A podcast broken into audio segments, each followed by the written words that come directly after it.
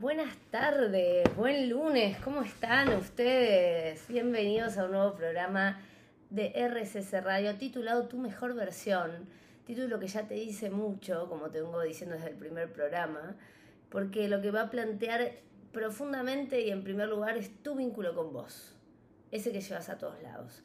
Así que bienvenidos, hoy es 23, 23 de enero. Eh, pensar que cuando cumplimos un mes de programa ya, pensar que cuando empezamos a mediados de diciembre todavía faltaban las fiestas, fin de año, un montón de eventos, ¿no? Estábamos en el 2022 y ahora ya estamos de lleno en el 23. Muchos regresaron de vacaciones, otros con el año ya encaminado o por lo menos ya proyectado. Así que bueno, esto que siempre te digo, ¿no? Cómo, cómo disfrutar el presente, ser más conscientes momento a momento del instante en el cual nos encontramos. De ese momento que no va a volver, que no va a volver a ocurrir, que es el aquí y ahora. Así que este es el objetivo de tu mejor versión. Acordate que me encontrás en las redes en arroba leak.solrivera o en arroba plenamente.espacio. Es el espacio, el equipo interdisciplinario que dirijo de terapeutas. Y para estar siempre conectados. Y de hecho en el Instagram también me pueden escribir qué, mm, qué temas les gustaría que tratemos en la radio, de qué les gustaría que conversemos. Se viene todo un 23 por delante y hay mucho para reflexionar, para conectarnos, para conocernos. Y bueno, vamos a arrancar, ¿les parece? Hoy, hoy pensaba eh, en este en esta tu mejor versión, ¿no? En estas facetas que va tomando tu mejor versión. Y el programa pasado hablamos un poco de el, ser social que somos, ¿no? Y cómo nuestra mejor versión siempre está en relación a un otro, a lo otro, a otros. somos en relación, empezando por nuestra relación con nosotros mismos y siguiendo por todos los otros vínculos que tenemos, ¿no? Habíamos hablado un poco de, esto viéndolo evolutivamente, también vimos nuestra relación con la tecnología, ¿no? Aspecto que se hace indispensable eh, en el sentido de que es parte de nuestra realidad. Eh, y bueno, a raíz de una noticia que había aparecido, que te comenté, bueno, hablamos un poco de, de la relación con la tecnología. Entonces, siguiendo el hilo, ¿no? De tu relación con, tu relación con, tu relación con. ¿Sabes qué quería abrir hoy? ¿Qué tema me gustaría que conversemos mientras me sirvo un mate? Eh, tu relación con tus hermanos.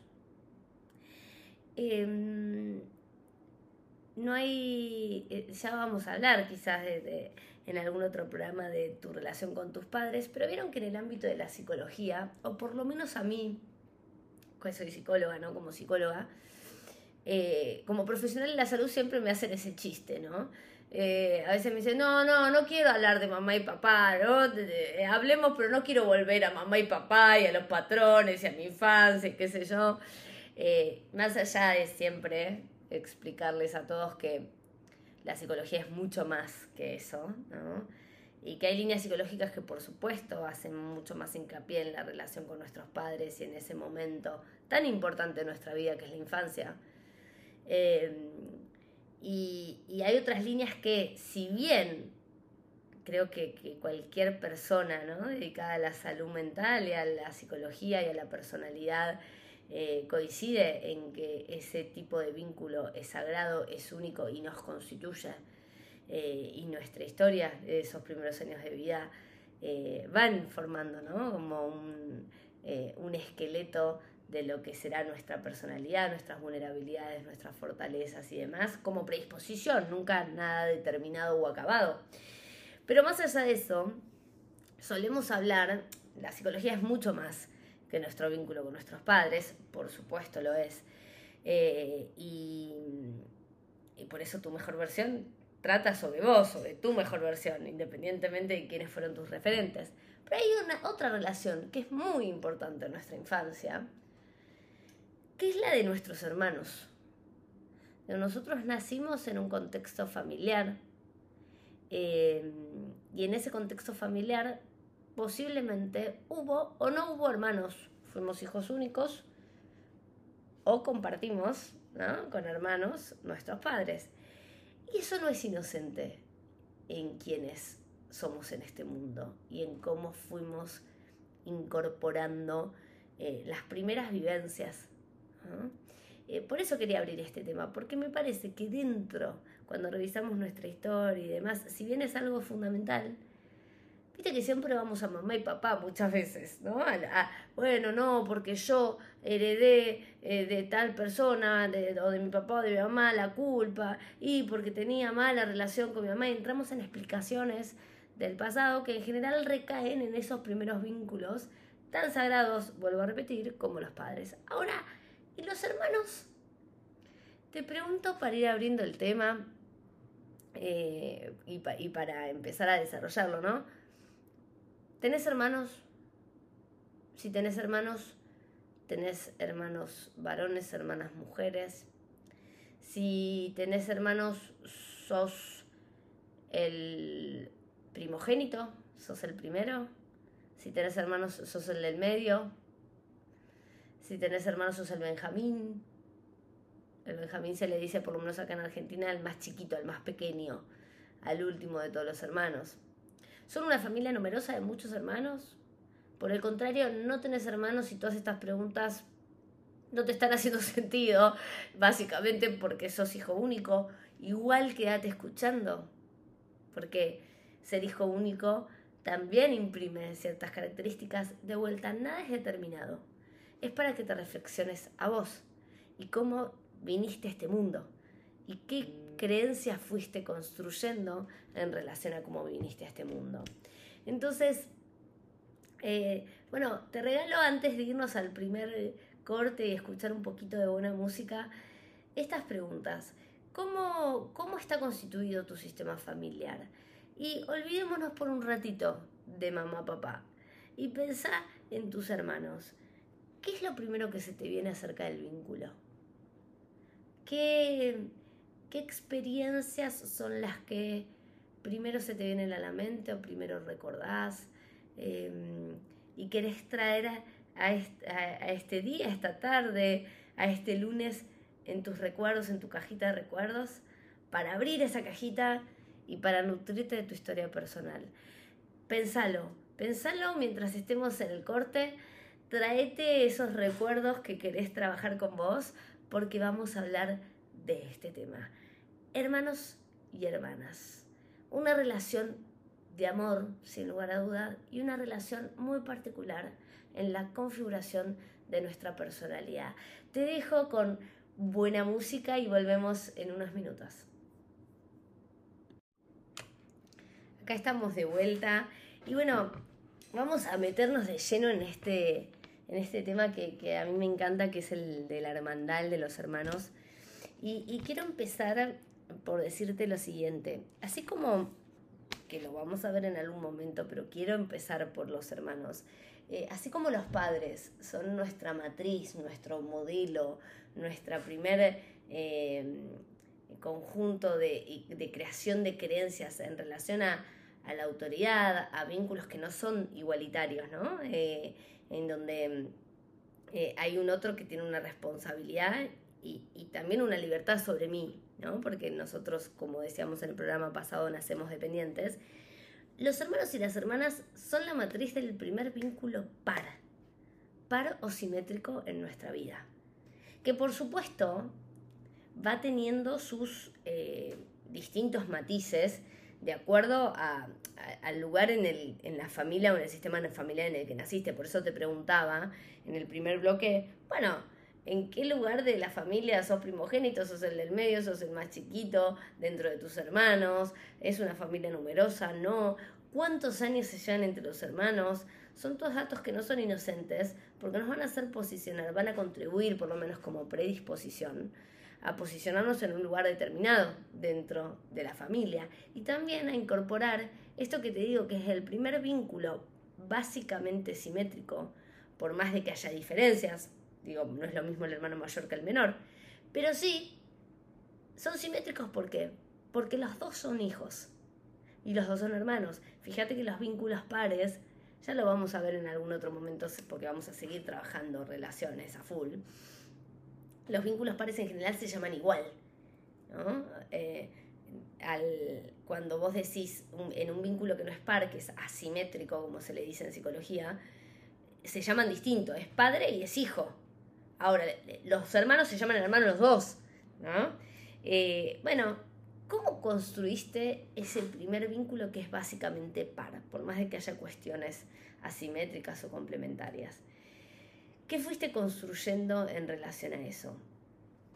la relación de hermanos empieza cuando viene el segundo hijo.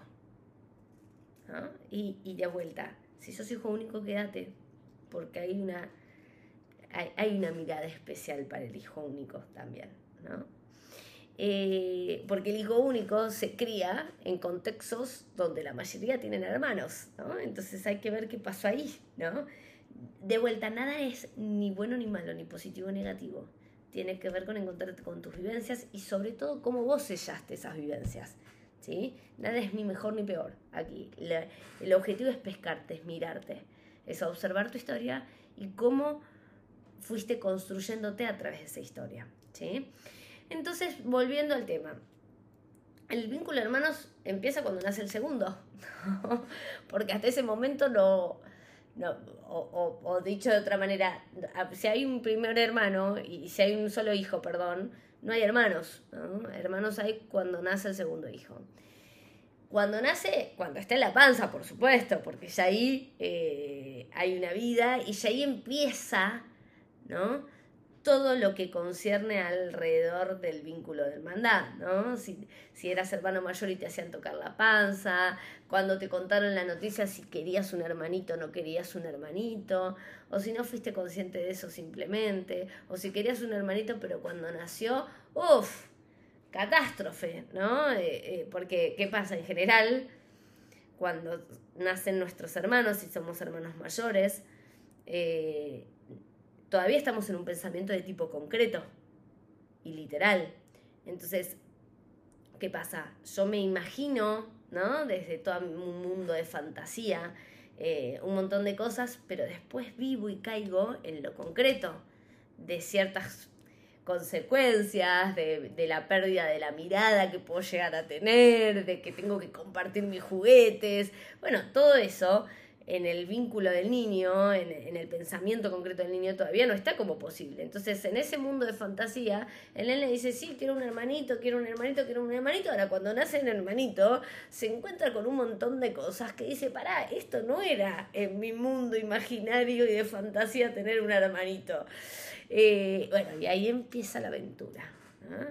Eh, ahí empieza la aventura del mayor, en donde vinieron a, sacarle un lugar, a sacarle la mirada, eh, y del menor a ser mirado.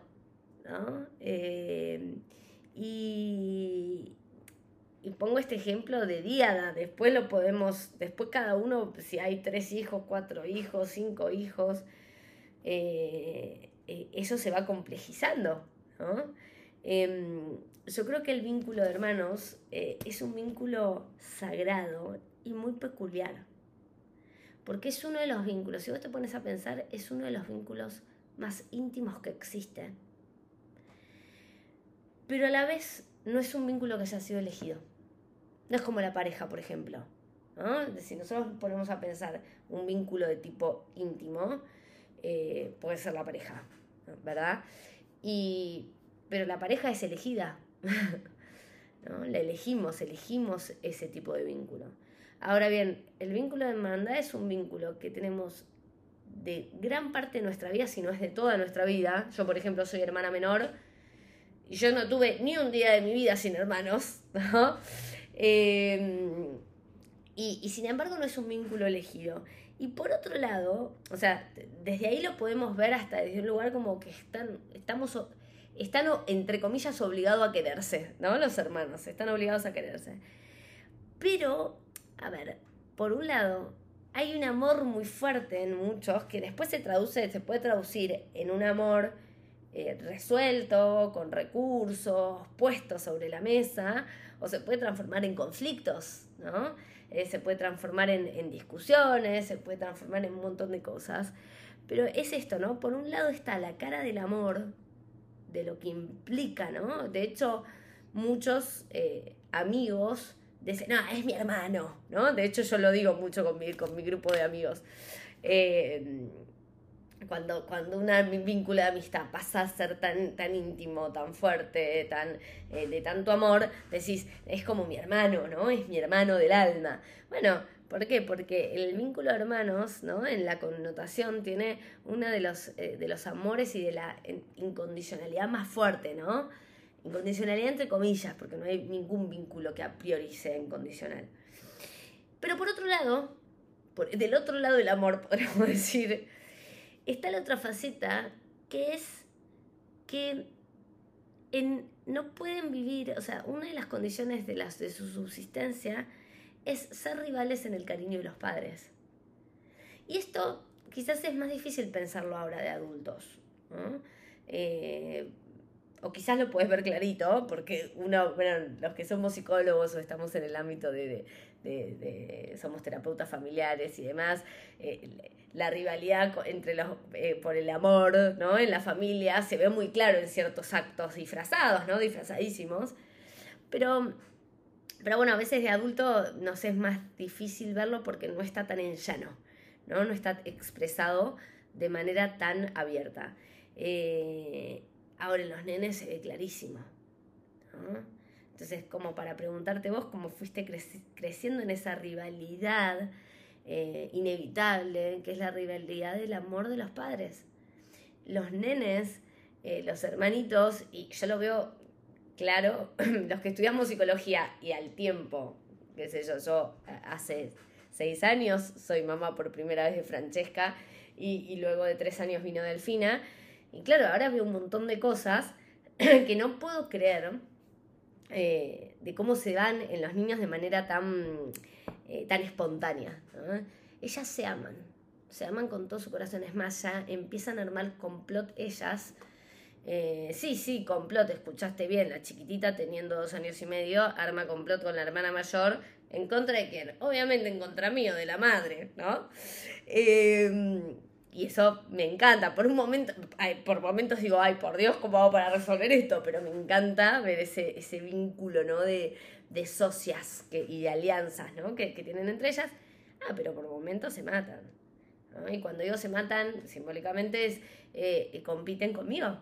Mamá, ¿por qué no me abrazaste a mí? Mamá, o, la más chiquitita va y la empuja y viene y me abraza a mí, ¿no? Y, ni hablar con el padre, ¿no? Lo mismo. Pero lo que quiero decirte es que está eh, e, esa doble cara todo el tiempo eh, y así se va constituyendo el vínculo de hermandad. Entonces, te dejo con esto para que vayas reflexionando. Vínculo de hermanos. Vínculo no elegido, que a la vez es muy peculiar porque es la matriz de nuestro vínculo de pares. Es el primer vínculo de pares que tenemos, antes del colegio, antes de la sociabilización secundaria. Es el vínculo de, un vínculo de mucho amor en la hermandad y por el otro lado de mucha rivalidad. ¿Qué te dice eso a vos en tu historia? Bueno, y estamos de vuelta. Y volvemos a hablar de hermanos y hermanas. Y quiero, antes de, seguir con qué dos aspectos nos mueven más eh, desde mi mirada, hay muchísimos, ¿eh? El vínculo de hermanos y hermanas podríamos eh, tener un montón de programas reflexionando sobre esto, pero sí eh, quiero dejarte algunos como tips o algunos títulos que a vos te ayuden a, qué sé yo, si, si el fin de semana que viene arreglas para ver a tu hermano o si lo tenés viviendo en el exterior, en otro país y, y haces una videollamada, eh, o sea, ahora para las fiestas, resulta que no, no, ni bolillas se dan entre los hermanos, pero para la fiesta justo te viste y, decís, pucha, volvieron a aparecer patrones viejos de antes y yo no lo veía a mi hermano hace cinco años. Eh, bueno, nada, te quiero dejar algunos tips que te ayuden a reflexionarte. ¿sí? Y te decía, antes que volvamos a, esto de eh, el amor, eh, por un lado, en una de las caras de la moneda y la, el competir, el ser rivales por el amor de los padres, o de quien haga esa función, ¿sí? acordate que siempre es la función, no la persona necesariamente en concreto. Antes de, volver a esto, quiero hacer un entre paréntesis a lo que te decía al principio del programa del hijo único. Mm. estoy tomando un mate, por eso amo tomar el mate a esta hora de la tardecita. el hijo único, si sos hijo único, también es importante que repienses esto. ¿Qué te pasó a vos con ser hijo único? De vuelta, acá no estamos hablando de que algo esté bien o mal o de que sea mejor ni peor. De hecho, algo que a mí me parece muy fuerte es como los ideales sociales, y, y, lo quiero manifestar a ver qué pensás vos, cómo los ideales sociales a veces presionan de una manera tremenda primero tener hijos, ¿no? A ser padres, cuando hay personas que no lo desean, que no está su deseo puesto ahí. Ni hablar eso. Pero bueno, si vos ya estás en este mundo es porque alguien eligió ser papá y mamá, ¿no? Eh, porque, porque así se da, no existe ser hijo sin tener padres, ¿no? Eh, o, estar en este mundo sin tener padres que te hayan traído al mundo. Eh, entonces, si estás en este mundo es porque alguien eligió eso y desde ahí estamos pudiéndolo desde ahí se hace necesaria a veces la mirada, la reflexión. Primero, pero ¿cómo el ideal social presiona a veces a eso? ¿Y cómo el ideal social presiona a que si tuviste un primer hijo, tengas un segundo? Y eso no es en vano en relación a nuestras creencias. Yo, me acuerdo cuando tuve a mi primera hija, y seguramente si, si, si sos mamá, coincidís conmigo en que algún, en algún momento te pasó, que no sé, yo estaba, eh, Franchu tenía menos de un año, un año, un año y pico. ¿Y cuándo viene el segundo? Me preguntaba, ¿viste? Cada tanto estaba la pregunta, che, ¿y el segundo? ¿Y para cuándo? Eh, eh, ¿Es mejor tenerlos cerquitas y juegan entre ellos? No, mejor esperar porque dos compañales es tremendo. No, un montón de creencias sociales y que no dejan de tener que ver con el ideal cultural de cuántos hijos debería, se deberían tener, no, de qué manera, con qué distancia, que de alguna manera ejercen una presión, ¿no? Entonces, si fuiste y sos hijo único, eh, eh, quizás las preguntas que está bueno hacerte, o que si tenés la posibilidad se los hagas a tus papás, eh, o que veas en esa historia familiar, es cómo fue recibido en esa familia el ser hijo único. ¿Fue una elección de tus papás? ¿No lo fue? ¿Fue, vos querías tener un hermanito y, siempre lo quisiste y eso no se dio. Eh, o simplemente vos eras el que no querías tener un hermanito eh, y tus papás pensaron que era lo mejor. Eh, no se dio de manera espontánea y nunca te lo preguntaste. Fue un tema de conversación en tu familia.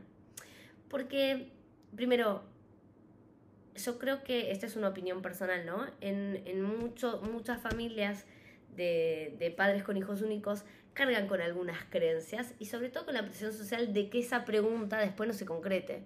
¿Y cuándo voy a venir el segundo? No, no va a venir el segundo, porque simplemente queremos un solo hijo. No, pero no le vas a dar un hermanito, te dicen, ¿no? Entonces, muchos padres, cuando elegimos tener un solo hijo, cargamos con eso. Y, eso no es en vano. Eh, y digo, de vuelta, ni mejor ni peor, es para mirar tu historia. ¿Qué pasó si fuiste hijo único, si sos hijo único, con el vínculo con tus pares. ¿no? Miren, voy a contar una cosa chiquita mía. Yo, eh, y esto también aplica, eh, porque en mi caso yo no soy hija única, ya te conté, soy la Benjamina, soy la más chica de tres, pero mis hermanos me llevan 12 y 13 años. Entonces, y ellos sí nacieron muy pegados, muy pegaditos, un año y pico, eh, y yo y yo nací 12 años y medio después. Para decirte, mis hermanos son mis padrinos. ¿no? Entonces, digo, de ahí en más, yo tuve un vínculo mucho más de segundos padres, porque además mis papás me tuvieron a mí de, grandes, digo, por lo menos para lo que era hace 37 años atrás, ¿no? Eh, entonces, nada, mis papás eran más como yo no tengo abuelos, mis papás eran más de niña como mis abuelos y mis hermanos como mis papás. Entonces yo crecí un poco en ese contexto de hija única de alguna manera, ¿no? Eh, porque mis hermanos ya estaban en la adolescencia, o sea, había cosas que no jugaban y demás, y, y bueno, sí me cuidaban, ¿sí? Más un vínculo paternal, maternal.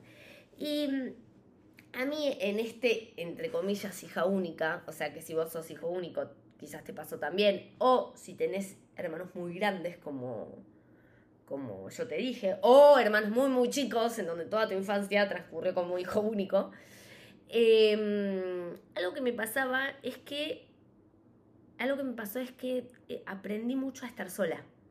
Me llevé muy bien conmigo misma en ese estar sola. Digo, tenía juegos, me acuerdo de un montón de juegos imaginarios de imaginación y con mis muñecas y qué sé yo. Eh, y el amigo invisible obviamente infaltable, porque además si no tenés hermano necesitas un amigo invisible, se hace fundamental. Eh, y, y, me fue pasando que construí mucho el valor por la amistad. O sea, fue algo que el valor por la amistad se tornó en algo casi, te diría, indispensable para mí. De hecho, mis hermanos durante muchos años me, me hacían ese chiste de, che, Sol, pará, al final somos más importantes, son más importantes tus amigos que nosotros, porque te va a hacer año, ya de grandes, ¿no? Te va a hacer año nuevo con tus amigos si no venís con nosotros. Son así muy libre en ese sentido, pero también muy aferrada a mis amistades, ¿no? Como, la, como hermandad, como espacio de hermandad. Porque claro, mis vínculos pares, en un comienzo, hoy por hoy ya no lo es, y con mis hermanos me llevó tiempo, pero hoy tenemos un vínculo de pares ¿sí? Pero con mis hermanos no era un vínculo de pares cuando era pequeña, ¿no? Entonces, el vínculo de pares primero fue con mis amigos. Y eso fue un espacio eh, eh, que yo necesité mucho para desarrollarme. Entonces digo, da igual cómo fue, todo esto que te estoy contando es para que vos te reflexiones y te pienses cómo te fuiste constituyendo en, en, este, en ese espacio. Y hay dos cosas que, que, que que instauran de alguna manera y que fomentan el vínculo de hermanos desde mi mirada. Pero no te las voy a contar ahora, te las voy a contar en el último bloque cuando nos veamos. Quédate ahí, escucha buena música y nos vemos en el último bloque. Y te decía antes de irnos a, a la tanda que hay dos cosas que pueden fomentar el vínculo de los hermanos, entre hermanos por excelencia, que después se traduce al vínculo de las amistades y a todo vínculo par. Vos pensás los vínculos pares, ser socios, em, compañeros de trabajo, eh, amigos, hermanos, colegas de, de, algún lugar o compañeros de algún curso, ¿sí? Todo vínculo de par después se va, vas a ver que va a replicar de alguna manera estos dos patrones que te digo. ¿Cuáles son las dos cosas que pueden, que aprendemos eh, en el vínculo de hermanos? La cooperación, el compartir, por un lado. ¿Qué padre o qué madre no le ha dicho a su hermano, compartile a tu hermano lo que tenés, los hermanos tienen que compartir, digo, el compartir, el compartir es partir con, ¿no? Partir con el otro, lo que tenés, el poder darlo al otro y partirlo, ¿no? Eh, y eso fomenta la cooperación. Cuando yo comparto, coopero mutuamente en lo que vos querés y en lo que yo quiero, en lo que vos necesitas y yo necesito. Pero como yo te decía, eh, el vínculo de hermanos es un vínculo eh, muy dual todo el tiempo. Es amor y celos, ¿no? Eh, eh, por el otro lado. Entonces, del otro lado de la cara de la moneda, tenemos la competencia. Es el primer vínculo con el cual competimos. ¿Sí? y se instala esta, esto de, acordate, ser rivales del amor, en este caso de nuestros papás, ¿no? que es lo más importante a perseguir durante los primeros años de vida. La cooperación y la competencia son dos caras de una moneda en donde va tomando peso o poder según las circunstancias, según cómo sea cada hermano, según también el vínculo de los padres para con los hijos y según lo que fomenten los padres, es un vínculo que eh, eh, es eh, son dos aspectos que se van a mover todo el tiempo. Entonces la pregunta, ya cerrando este programa y, espero que, que te pueda llevar a herramientas de vuelta para seguir mirándote y pescándote en tu sistema familiar, como siempre te digo, es que ¿Qué, sentís que en tu casa se ha fomentado más? Y esto no tiene que ver con intención, ¿eh? O con amor. Digo, nosotros los padres y los que somos padres después muchas veces nos damos cuenta de esto, ¿no? Con la mejor intención y amándolos más que a nada en el mundo a nuestros hijos, pero a veces estamos fomentando algo que no deseamos fomentar, ¿no? Lo importante es, es poder mirarnos y, ese darnos cuenta, ¿no? Para, para poder pedir ayuda si lo necesitamos, para poder rediseñarnos. Entonces, vos en tu casa, ¿qué fue fomentado más? ¿La cooperación o la competencia? El, el, el, poder compartir con el otro, el ayudarse, el que sean juntos, sean más fuertes, fue fomentado. O, sentiste quizás que en tu casa miraban más a tu hermano o a tu hermana, que no eras escuchado, que él era valorado por alguna característica o cualidad que tenía y vos no. ¿Qué pasó ahí? Porque posiblemente muchos de los rasgos que tengas en relación a la cooperación, al compartir y a la competencia fueron construidos ahí, en ese primer vínculo. ¿sí? Y de vuelta, acá no se trata de buscar culpables, Digo, no tiene que ver con intenciones, tiene que ver con lo que vos viviste en ese momento. Y si fuiste hijo único, eh, ¿qué quería decir ese único? ¿Ese único para vos quiso decir que estabas solo y viviste tu infancia de esa manera? ¿O ese único para vos quiso decir soy único? Y hasta te diría para el otro lado, ¿no? Y quizás hoy te cuesta compartir, te cuesta, digo, estoy marcando dos extremos, ¿no? Después hay un montón de matices y acordarte que tu experiencia es única porque no hay otra persona como vos. Así que vamos a ir cerrando este, este programa de hermanos. Llévate esto, comparación, competencia, cooperación. ¿Cómo, cómo fueron estos ítems? Las tres C, ¿no? Pensarlo así, cooperación, competencia y comparación. Son, son aspectos que se juegan mucho en el vínculo de hermanos y que después vamos a volver a plasmar otros vínculos pares como pueden ser las amistades, eh, los colegas, eh, el ámbito eh, laboral, profesional, vocacional, de ocio, el ámbito deportivo para los que hacemos deporte. ¿Cómo se juega esto? Te mando un abrazo, que tengas muy linda semana y nos vemos el lunes que viene en el último programa de enero de 2023.